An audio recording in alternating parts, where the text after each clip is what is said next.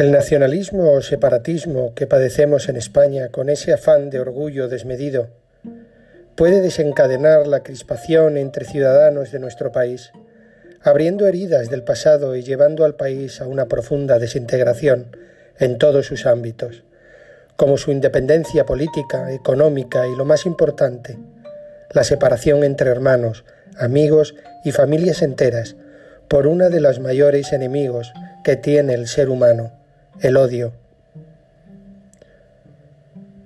Vértigo en las mañanas cuando me asomo a la ventana. Está rota mi España y los españoles. ¿Qué será de mi España cuando falte la esperanza? Vértigo en las mañanas cuando me asomo a la ventana. Son las voces de tus hijos que van contracorriente.